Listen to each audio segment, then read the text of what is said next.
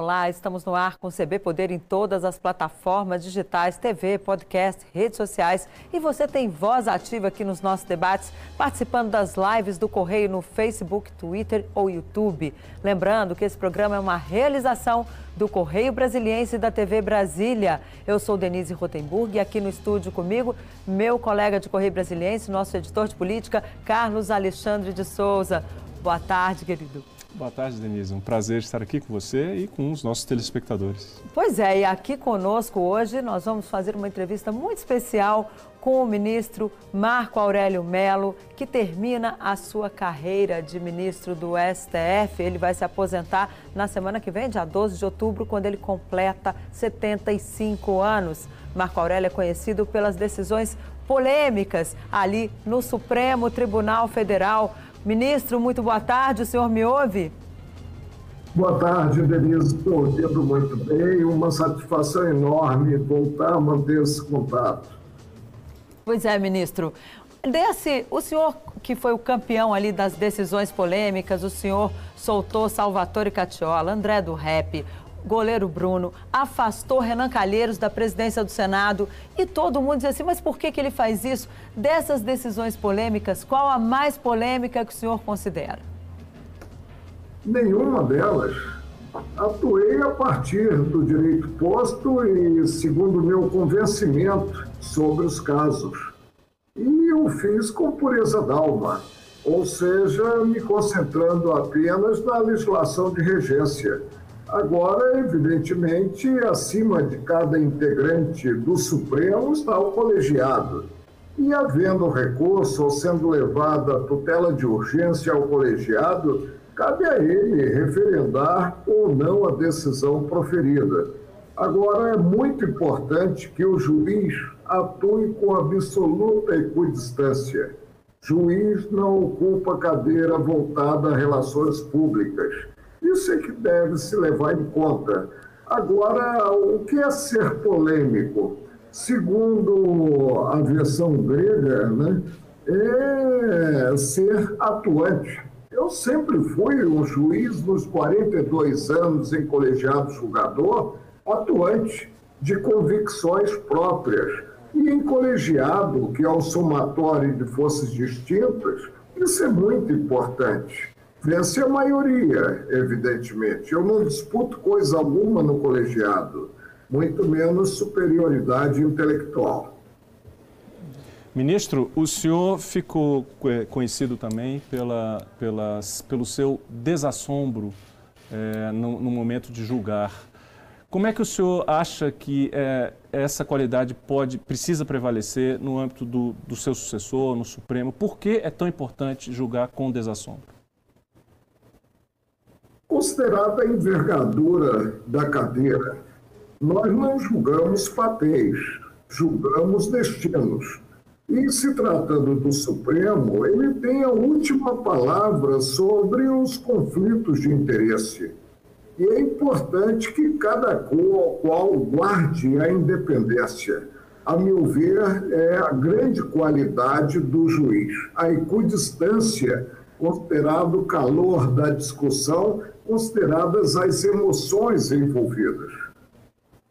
Agora, um, um, problema que a gente, um julgamento que o senhor participou recentemente do ex-juiz Sérgio Moro, o senhor foi, votou contra a suspeição e o senhor já colocou o ex-ministro como um herói da Lava Jato.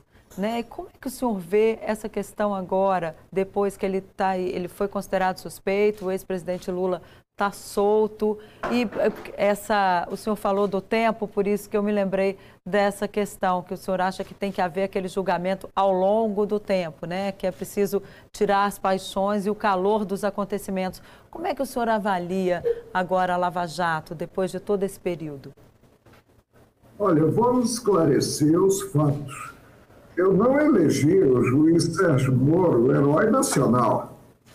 Quem o apontou como herói nacional no combate à corrupção foi a sociedade. Tomou como herói nacional. E não entra na minha concepção que do dia para a noite, passado algum tempo, ele possa ser execrado. manifestei-me no colegiado sobre uh, o processo envolvendo o ex-presidente Luiz Inácio Lula da Silva, acabou sendo ressuscitado politicamente. E manifestei que, segundo o convencimento sobre a matéria, estou muito tranquilo quanto ao que exteriorizei. Em momento algum vou repetir, eu elegi o Sérgio Moro herói nacional eu retratei o que a imprensa vinculou e retratei também o sentimento da sociedade brasileira algum tempo atrás. Agora, o senhor considera que a Lava Jato ela precisa continuar, enfim, ela precisa voltar, nossa, porque o presidente Jair Bolsonaro, por exemplo, disse que a corrupção acabou, que não precisava mais ter Lava Jato. Como é que o senhor avalia hoje como o governo está lidando com a corrupção? O mensalão, o que foi? Foi um avanço no combate à corrupção. E tivemos essa operação. No Brasil, a denominação em si das operações. E a Operação Lava Jato. E se vinha bem, com vários condenados, com vários absolvidos, quando o Supremo concluiu que não seria competente, eu fui voto ah, vencido, não seria competente o juiz da 13ª Vara Criminal de Curitiba. Decidiu o Supremo, evidentemente não se tem a quem recorrer. E com isso se voltou a estaca zero, ou seja, o processo será encaminhado ao juízo federal em Brasília e aí se começará praticamente da estaca zero a organicidade do direito, a meu ver, a dinâmica do direito, que visa ter essa decisão final no processo, não foi respeitada. E isso ah, gera uma perplexidade para a sociedade. A sociedade espera segurança jurídica, uma marcha segura voltada ao término da persecução criminal do processo crime e não essas idas e vindas. Mas vou repetir, ah, creio que tenho que reexaminar a minha posição. Mas, por mais que reexamine, não me convenço de assistir maior razão à maioria formada. Mas formou-se a maioria e houve a decisão, e é uma decisão definitiva do Supremo que tem que ser respeitada já que vivemos em um Estado democrático de direito e as decisões judiciais precisam ser cumpridas. Ministro, uh, o senhor, no seu, na sua sessão de despedida, uh, na semana passada, o senhor mencionou os dois possíveis candidatos, senhor, de certa forma, cumprimentou os dois possíveis candidatos mais cotados para, a, para lhe substituir no Supremo. O senhor mencionou o André Mendonça eh, e, e, o Augusto Aras. Hoje, o presidente Bolsonaro deu mais uma sinalização de que indicará o André Mendonça. Eh, em relação às, às indicações, comenta-se muito, por exemplo, que André Mendonça seria um ministro que se encaixaria no perfil de ser terrivelmente evangélico. Augusto Aras também comenta-se sobre a suposta proximidade que ele teria com o presidente da República. A minha pergunta é: não lhe incomoda é, esse tipo de atributo ser é, direcionado aos possíveis candidatos ao Supremo, ao passo que outras atribuições que são essenciais para ocupar uma das cadeiras mais importantes da República, como o senhor mencionou, isso não lhe incomoda, esse tipo de discussão? Não incomoda o ministro Marco Aurélio nem ao cidadão Marco Aurélio. A escolha do presidente da República que o que requer a Constituição Federal é que o indicado tenha ilibada conduta e conhecimento do direito. Atendidos os requisitos constitucionais, cumpre ao Senado apreciar na sabatina, inclusive, o nome escolhido pelo presidente da República. Agora, se é evangélico, se não é evangélico, não importa. O Estado é laico e a religião não é requisito constitucional para chegar-se ao Supremo. Vou repetir mais uma vez: a escolha é do presidente da República, hoje, Jair Bolsonaro. E escolhido o nome, esse nome é submetido ao Senado. E pouco importa, seja católico, seja evangélico. Eu, sou católico de batismo, mas para o meu lugar pode vir alguém que tenha uma outra religião. Isso aí não, não, não é algo que discrepe da normalidade. Agora, ministro, quando o senhor é, assumiu o Supremo, a Constituição de 1988 tinha apenas dois anos. Agora, que avaliação o senhor faz da Constituição depois desse período aí de 30, 33 anos, né, que vai fazer agora em outubro? Ela vem sendo observada e vou repetir o que eu digo sempre. Precisa ser um pouco mais amada pelos brasileiros precisa ser mais e mais sempre observada pelos homens públicos. E é o documento maior da República que a todos indistintamente submete. Nós tivemos a mudança em 1988, um regime que era portado de exceção para um regime, pela lei maior, um regime essencialmente democrático e as controvérsias que vêm surgindo, elas são solucionadas pelo Judiciário, especialmente pelo Supremo. Ministro, é evidentemente que nosso tempo é muito curto para falar de 31 anos de trabalho apenas no Supremo, mas eu não posso deixar de lhe fazer a pergunta: o que faltou fazer no Supremo, na sua avaliação? Eu cumpri o meu dever sempre. Devo ter errado algumas vezes, devo, porque sou um ser humano. Mas sempre busquei tornar concreta, tornar eficaz a Constituição Federal e a legislação de regência da matéria. E julguei a partir das balizas processuais. Evidentemente, não atua o Supremo como legislador positivo pode atuar como negativo se uma lei for conflitante com a Constituição Federal. E aí afastar o cenário de aplicação. Ele sempre atua, vou repetir, de forma vinculada, de forma vinculada ordem jurídica. Agora, ministro, que avaliação o senhor faz desse momento agora que o país está vivendo? O senhor falou que a Constituição precisa ser mais amada, mas em relação ao país, que avaliação o senhor faz da política que a gente está vivendo hoje? Como é que o, o, o senhor deixa o Supremo num país com que cenário na sua avaliação?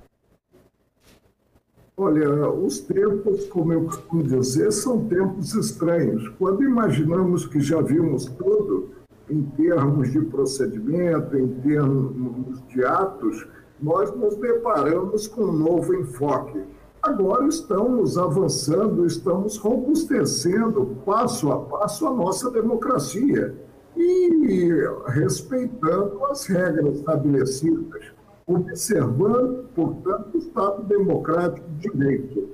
E há um sistema de freios e contrapesos os poderes eles são harmônicos e independentes, mas não deixa de haver controle pelo judiciário, tanto que é o derradeiro poder mencionado na Constituição, primeiro é o legislativo, segundo é o executivo, que executa as leis aprovadas pelo Congresso, e o judiciário julga os conflitos de interesse, julga as controvérsias restabelecendo a paz social momentaneamente abalada. E estamos avançando. O Supremo não tem faltado nacionalidade.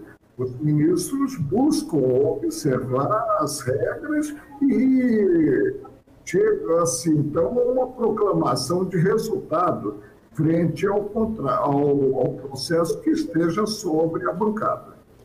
É, eu só. Eu queria pegar uma continuidade em relação a esse questionamento da Denise, quando ela fala sobre o momento político, porque existem também desdobramentos é, concretos que atingem diretamente o Supremo. Eu me refiro, por exemplo, ao inquérito que foi reaberto pelo ministro Alexandre de Moraes sobre os atos antidemocráticos, que têm consequências, são direcionados também ao Supremo, pelo que se investigou até agora. Eu queria saber como é que o senhor enxerga esse gesto do Supremo em reação a esses atos que foram é, promovidos desde 2019, pelo menos. Não há gesto do Supremo. O que se tem é a prestação jurisdicional. No tocante ao inquérito que está sob a relatoria do ministro Alexandre Moraes, pronunciei-me de forma contrária. Por que eu fiz? Porque foi instaurado não por provocação da polícia ou requerimento do Ministério Público, foi instaurado pela própria vítima, que seria o Supremo. E mais do que isso, não se observou na escolha do relator o critério democrático por excelência, que é o da distribuição. Foi pensado o ministro Alexandre Moraes, e eu não aceitaria essa relatoria se estivesse no lugar dele, mas evidentemente não estive. Foi pensado para atuar nesse processo. E ele vem instruindo a, a, investigação em si, definindo requerimentos que são feitos hoje pelo Ministério Público, creio, ou então ponderações que são feitas pela Polícia Federal, para ter-se a verdade. Isso é que é importante que surja, objetivando afastar dúvidas a respeito da matéria. O senhor acha que a, a democracia está ameaçada no Brasil? De forma alguma, não há espaço para saudosismo. A democracia ela veio para ficar e ser robustecida a cada dia. E não percebo como se possa imaginar um retrocesso, se possa imaginar um ato, por exemplo, de força. Isso não se coaduna com o Estado democrático de direito a nossa democracia é uma democracia que, passo a passo, é fortalecida. Mas, ministro, é, em relação a, a, um ponto específico sobre o estado da nossa democracia, uma das discussões é relativas ao voto impresso. E o presidente da República já mencionou mais de uma vez, inclusive, que em caso não havendo o voto impresso, havia o risco, haveria o risco de convulsão social, que ele não aceitaria repassar a faixa presidencial se não houvesse um voto que ele chama de auditável. Isso não, não desestabiliza, não é um fator de, de instabilidade política e, democrática?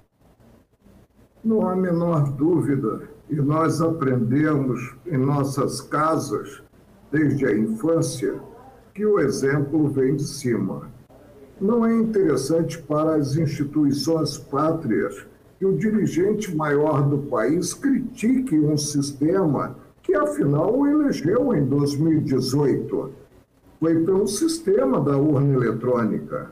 O que nós tínhamos no passado, antes de 1996, e eu presidi as primeiras eleições informatizadas no Brasil, nós tínhamos a cédula, que era preenchida pelo eleitor, e depois a contagem dessas cédulas e o denominado mapismo. Com a urna eletrônica, não. A urna eletrônica, a cabine é liberada para o eleitor e ele digita o número do candidato e a vontade dele, eleitor, é a que prevalece. A urna tem um disco fixo e um disco móvel, que, encerrado o certame, as eleições, é recolhido para se ter o cômputo final dos votos presentes às diversas sessões eleitorais. E de 1996 para cá, não tivemos uma impugnação minimamente séria. Agora há um contrassenso no ar porque o presidente critica justamente o sistema que o elegeu, que, portanto, foi um sistema fidedigno quanto à vontade dos eleitores de 47 milhões de eleitores. Não sei, não sei porque não conversei a respeito com o presidente e tampouco tenho expertise para colocá-lo no divã e ouvi-lo para saber do subconsciente dele quanto ao que vem sacando relativamente à urna eletrônica. O que posso afiançar aos brasileiros que é um sistema sério, um sistema que visa preservar, acima de tudo, como convém, a vontade do eleitor. Ok, nós vamos para um rápido intervalo. Na volta, seguimos com a entrevista com o ministro do Supremo Tribunal Federal, Marco Aurélio Melo. Fique aqui com a gente.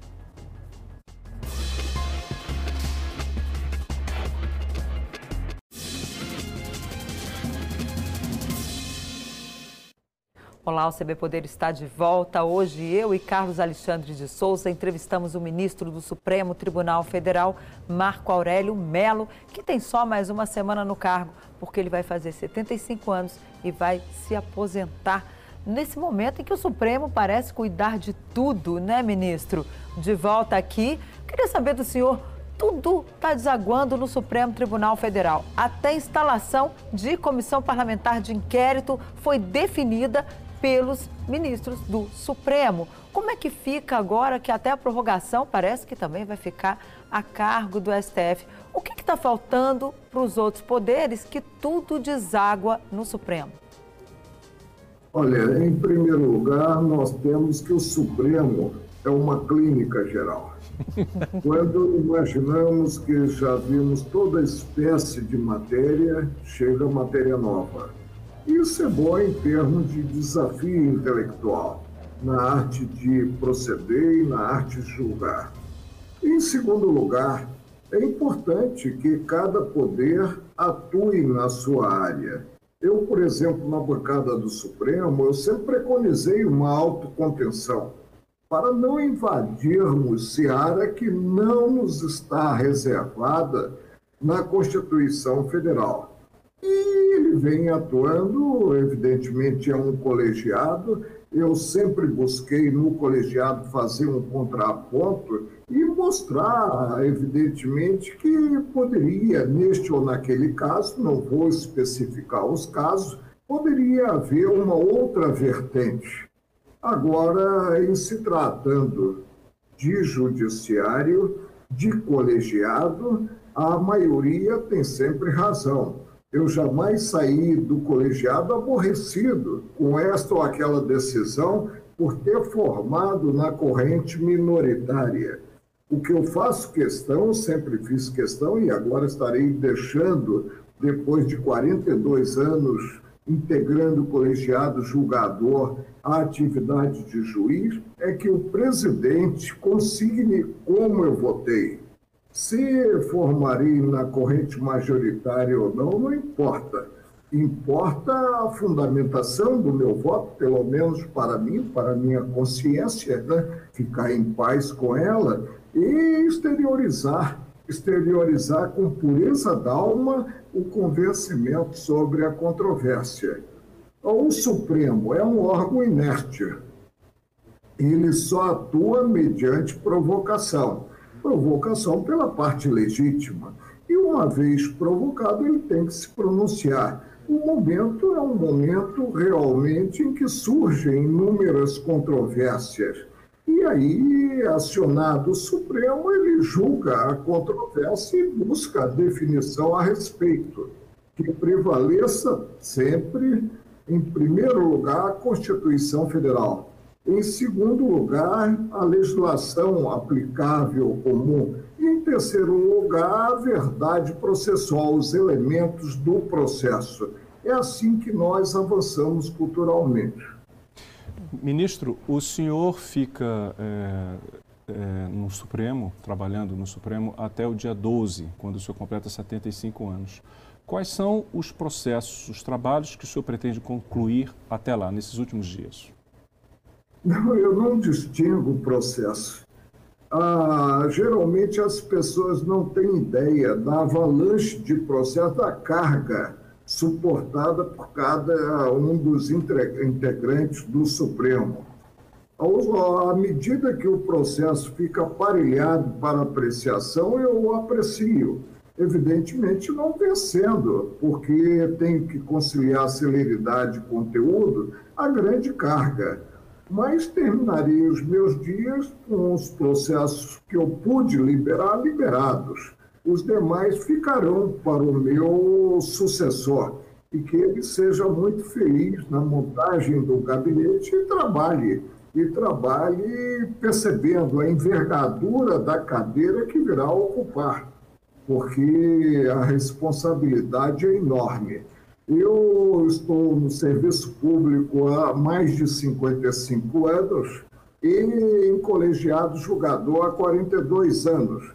Angariei, porque sempre estive na linha de frente, pegando pesado, uma experiência enorme. Mas, evidentemente, as regras estabelecidas na Constituição, e aí temos a regra da expulsória, da compulsória, né? ah, elas precisam ser observadas.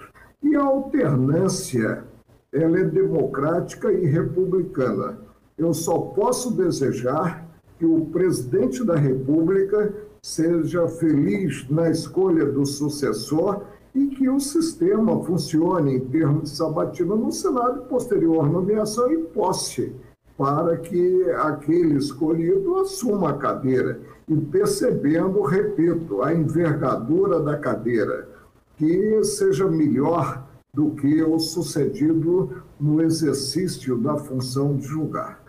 Por falar em responsabilidade, ministro, um dos casos que vai ser julgado aí agora, os partidos já entraram no Supremo para pedir que o presidente da Câmara, Arthur Lira, coloque para caminhar ali os processos de impeachment contra o presidente Jair Bolsonaro.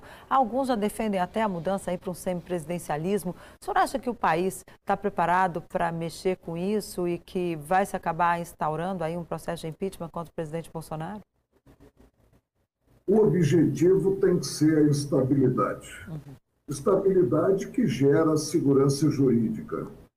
O presidente foi eleito com 47 milhões de votos, numa escolha, portanto, dos eleitores, foi diplomado e tem um mandato de quatro anos a ser cumprido. É, a crítica é sempre possível, mas a crítica pela crítica é ruim evidentemente ele precisa de tranquilidade para buscar o melhor para o Brasil e quem sabe em gerações futuras chegarmos aí ao Brasil sonhado. Não vejo com bons olhos a crítica exacerbada, a crítica desarrazoada e causa espécie que haja tantos ah, pedidos de impedimento do presidente da República na, numa das casas do Congresso. O ideal é que não haja nenhum ó, pedido. Agora cumpre ao presidente, evidentemente, Arthur Lira, dar sequência ou não a esses pedidos. Desdobramentos no judiciário. Nós precisamos aguardar um pouco. Hoje eu me defrontei com notícia de que senadores provocaram o Supremo para ter-se a liberação desse processo. Vamos ver como decidirá o colegiado. Ministro, é, voltando à questão do balanço do, da sua trajetória de 31 anos no Supremo, eu gostaria de saber do senhor como o senhor gostaria de ser lembrado na história do Supremo Tribunal Federal. Um servidor dos meus semelhantes e aturando, como eu disse, sempre, sempre, segundo o meu convencimento e com pureza d'alma, com equidistância. E creio que eu angariei ante a coerência nos muitos anos na magistratura, eu angariei um certo reconhecimento dos concidadãos, principalmente da academia jurídica. Ok, ministro. Infelizmente, o nosso tempo acabou, mas já fica o convite para o senhor voltar aqui quando tiver mais livre aí, vendo o seu Flamengo com toda a tranquilidade do mundo, né? muito obrigada. Olha, uma satisfação muito grande ter falado ao Correio Brasiliense nesse contato com você, Carlos Alexandre, e também com a Denise. Muito obrigado. Muito ministro. obrigada. Obrigada, Alexandre. O CB Poder fica por aqui. Muito obrigada pela sua companhia. Até a próxima. Tchau.